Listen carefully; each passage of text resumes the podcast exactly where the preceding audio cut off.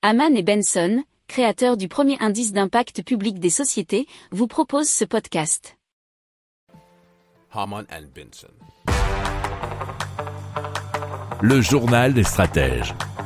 Allez, on continue avec la société Nimbus qui lance le Nimbus One qui, euh, pour tous les fans de Harry Potter, vous rappellera quelque chose.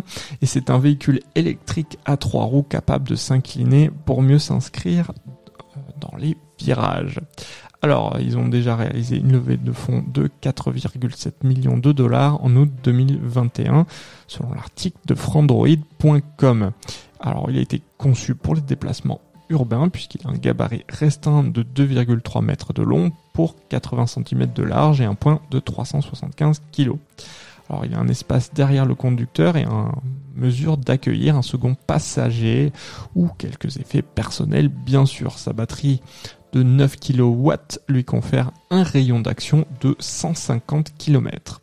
il est capable de filer une allure maximale de 80 km avec une accélération de 0 à 50 km en l'espace de 3 secondes.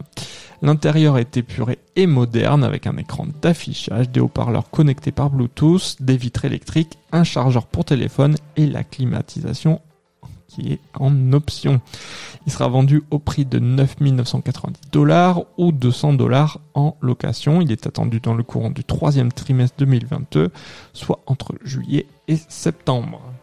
Si vous aimez cette revue de presse, vous pouvez euh, vous abonner gratuitement à notre newsletter qui s'appelle La lettre des stratèges, LLDS, qui relate, et cela gratuitement, hein, du lundi au vendredi, l'actualité économique, technologique énergétique, mais aussi de l'hydrogène et puis de tout ce qu'on trouvera super intéressant pour votre vie.